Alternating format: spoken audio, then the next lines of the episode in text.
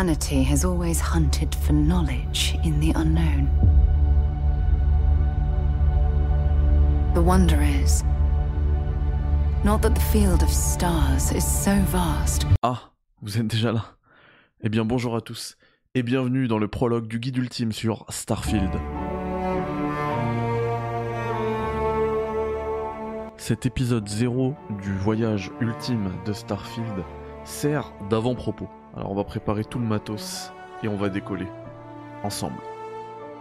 On va absolument tout couvrir. Donc même si vous n'avez pas la possibilité de faire Starfield, eh bien, voyagez avec moi. On va tout voir. Et alors il y aura des épisodes qui seront plus longs que d'autres, des épisodes narratifs, des épisodes où ce sera simplement des astuces qui seront euh, parfois très courtes. Eh bien soyez sûr que tout sera couvert dans ce guide. Allez, let's go.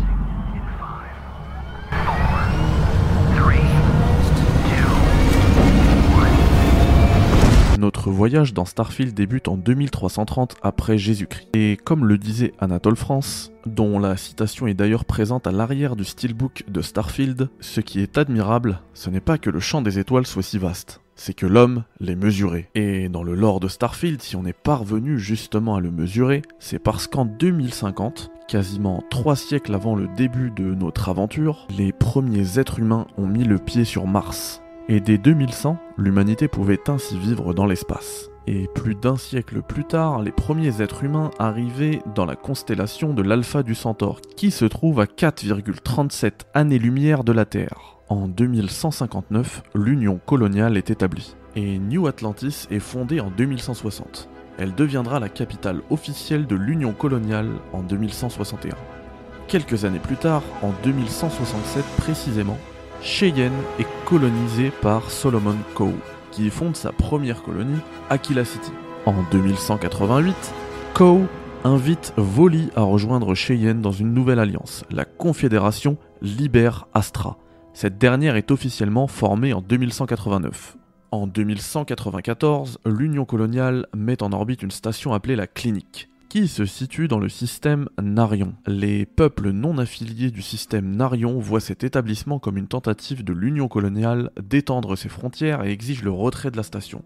Suite au refus de l'Union coloniale, les peuples de Narion demandent à rejoindre la Confédération Liber Astra qui se mobilise pour protéger le système en 2195. L'Union coloniale envoie en réponse une flotte dans le système Narion. Liber Astra en fait de même, c'est le début de la guerre de Narion. 20 ans plus tard, en 2216, la guerre de Narion s'éternise, alors que l'opinion publique se dégrade. En 2216, le traité de Narion est signé par l'Union coloniale et la Confédération Liberastra, mettant fin au conflit. Le terme système occupé est officialisé dans le traité. En 2221, la police de Liberastra est fondée comme une force d'élite de protection et d'investigation au service des citoyens de la Confédération Liber Astra. En 2275, Constellation est formée par Sebastian Banks. Les membres d'origine comprennent Chloé Bao, physicienne accomplie, Aya Mamasa, plus jeune membre du groupe et protégé de Sebastian, Darius Andris, botaniste et spécialiste en xénoflore, Bernadette Laurent, héritière et aventurière fortunée, Everardo Gill, ancien contrebandier, et Kadri Thomas, spécialiste en biologie et physique. La loge est construite à New Atlantis pour répondre aux besoins des membres de Constellation pour les générations à venir. Cette loge avec un grand L semble être le conseil des races conciliennes dans Mass Effect. En 2305, Barrett rejoint Constellation. En 2307, la Confédération Liberastra commence à exploiter la planète Vesta du système Lunara. En 2308, l'Union coloniale prétend qu'en établissant une colonie dans un quatrième système stellaire, la Confédération Liberastra viole le traité de Narion. Les discussions diplomatiques échouent et l'Union coloniale assiège Vesta, tuant tous ceux qui étaient restés, ce qui marque alors le début de la guerre coloniale. Après plusieurs années de conflit, la guerre coloniale prend fin en 2311 avec la bataille de Cheyenne, dans laquelle une flotte de vaisseaux civils et militaires de la Confédération Liberastra abat les vaisseaux de commandement de la marine coloniale grâce à des tactiques de guérilla. En réponse à l'utilisation de vaisseaux civils par Liberastra lors de cette guerre coloniale, l'Union coloniale décide de fonder en 2315 l'Avant-Garde. Cette dernière est une armée civile reposant sur des vaisseaux privés d'individus ayant juré de protéger l'Union coloniale et ses intérêts. La récompense ultime pour ce service est l'obtention de la citoyenneté de l'Union coloniale. Sarah Morgan, devient en 2319 la plus jeune commandant du corps des navigateurs de l'Union coloniale. Bien que cela ne dure pas, car la division est supprimée en 2320, Morgan rejoint Constellation. Walter Stroud, qui est le copropriétaire de Stroud Eklund, l'un des fabricants majeurs de vaisseaux des systèmes occupés, rejoint Constellation et devient son principal support financier. Un an plus tard, en 2322, Vladimir Sal, ex-pirate de la flotte écarlate, rejoint également Constellation. En 2325, Sarah Morgan devient la dirigeante de Constellation. Le théologien Matteo Catri rejoint Constellation la même année. En 2326, Barrett trouve l'artefact original dans les archives de Constellation et reconnaît qu'il s'agit d'un objet spécial. Après des mois de correspondance avec Sarah Morgan, Noël, talentueuse scientifique diplômée, est invitée à rejoindre Constellation. Un an plus tard, en 2327, le membre de la Pola, Samko, et sa fille Cora rejoignent Constellation. Andrea rejoint Constellation en 2328. Et cette même année, Barrett convainc Constellation d'acheter la station L868 et de la transformer en scanner pour l'espace lointain, surnommé l'Iris. Et en 2330, Mehdi Shepard, votre serviteur, commence son aventure, son voyage dans Starfield.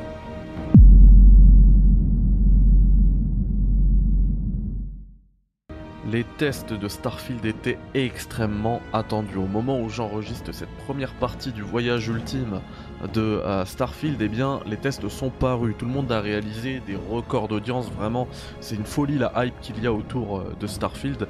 Et il faut savoir qu'au moment où j'enregistre, euh, eh bien, le Starfield, le jeu sur Xbox Series X, possède un score métacritique de 87. Et euh, sur PC, il est à 88. Alors ça tombe bien, on va le faire sur PC, nous, histoire de profiter, de pouvoir profiter, euh, je l'espère, hein, des 60 FPS, puisque visiblement c'est un jeu qui est extrêmement gourmand, ce qui est logique hein, vu, vu tous les systèmes qu'ils mettent en place, etc. Euh, parmi euh, les notes dont je parlais, bah, euh, j'ai, fait le tour un petit peu, un petit peu de pas mal de tests, pas tous les tests bien sûr, hein, j'ai, pas eu le temps, mais de pas mal de tests. Il faut savoir que chez IGN France, Fumble a écrit vraiment un test ultra complet où il a collé la note de 9 au jeu. Et je sais qu'il a beaucoup hésité pour lui mettre un 10. Voilà, si ça vous remonte encore plus de hype, c'est assez dingue. chez IGN World, donc IGN US, eux ils ont mis un 7 donc là, ça, pique et ça fait mal, puisque IGN, puisque c'est le premier média au monde, il faut savoir que les notes de métacritique sont pondérées, donc en fait, il y a un coefficient sur la note d'IGN, et le coefficient, il doit être très gros. Avant la, publication du set d'IGN, il faut savoir que euh, Starfield était à plus de 90, c'était à 91 métacritique. Là, il est tombé à 87 sur Xbox Series X, 88 sur PC. Après, t'as plein de, de, médias qui ont mis du sang. J'ai vu que Gameblog avait mis la note maximale aussi. Donc, euh, je pense qu'on se trompe pas, on est sur un, excellent jeu et, euh, c'est un jeu euh, qui, tient, qui tient la hype, voilà, qu'il avait. Après, il n'est pas exempt de défauts, visiblement la lip sync par exemple en VF est complètement à l'ouest, ça tombe bien. Pour moi, c'est un jeu qui se fait en anglais. Euh, ici, je suis, c'est full, full VO. dans tous les cas, les critiques voilà sont très très très rassurantes. Je vous, moi, je vais pour la première fois, je vais brancher cette manette à mon PC, première fois qu'elle va, qu'elle va servir cette manette. Pareil pour le casque. Et je vous retrouve pour un live exceptionnel cette nuit, donc dans la nuit de jeudi à vendredi, à 2h du mat sur Twitch. Voilà, et ce sera disponible en replay, en guise d'épisode 1 cette fois-ci, du voyage ultime. Alors bien sûr, il y aura un montage, etc. Vous n'aurez pas le truc brut, faut que ça reste euh, digeste, je pense, sinon euh, personne va regarder ça. Personne, euh, je pense que personne ne voudra regarder un let's play de ce jeu. Voilà, merci à vous, et puis je vous dis bye bye, et à tout à l'heure.